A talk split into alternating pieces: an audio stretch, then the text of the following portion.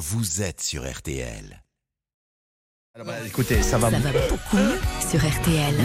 avec le bon docteur Jimmy Mohamed euh, qui nous livre ses conseils santé et une bonne nouvelle ce matin pour les personnes atteintes de diabète, Jimmy.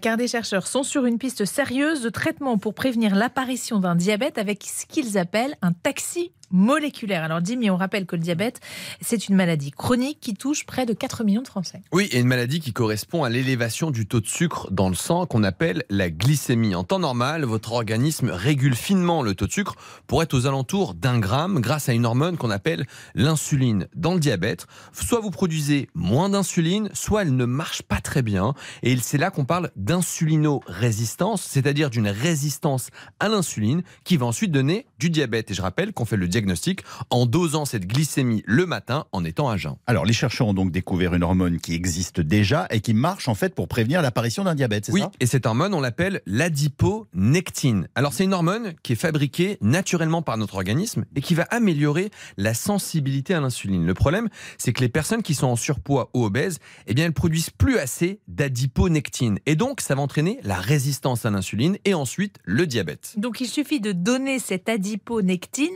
et c'est réglé Alors pas tout à fait, parce qu'en fait, cette hormone, si on vous la donne comme ça, elle est tout de suite dégradée par votre organisme, car elle est très fragile et un peu instable. Elle doit arriver dans le sang pour pouvoir s'assembler à d'autres molécules et bien fonctionner. Et les chercheurs ont trouvé un moyen de protéger cette adiponectine, de l'amener au bon endroit au bon moment grâce à un transporteur. C'est pour ça qu'ils parlent de taxi moléculaire. Avec des résultats préliminaires? Oui, lorsqu'on donne cette hormone avec le bon taxi, eh bien on corrige la résistance à l'insuline. Et on a même montré chez les souris qu'on a nourri avec de la malbouffe, eh bien qu'on arrive à tout simplement prévenir l'apparition d'un diabète. Bon, il faudra évidemment d'autres études pour valider ces résultats. Est-ce qu'on peut donner quelques conseils pratiques justement pour éviter de développer un diabète? C'est tout l'enjeu. On sait très bien traiter un diabète, mais le prévenir, on est très nul, alors que ça devrait être l'objectif principal, c'est d'éviter que les Français deviennent oui, diabétiques.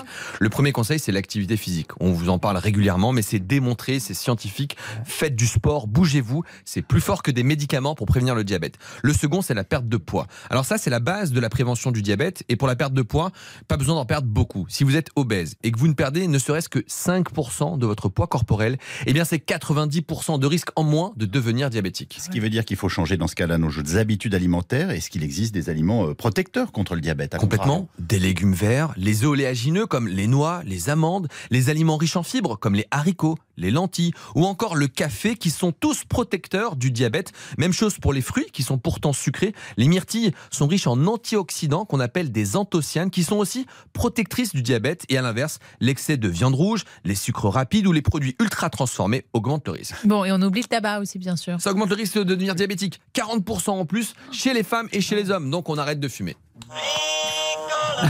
Et c'est sans sucre le ricola ou pas? Oui. Bien sûr, j'ai vérifié.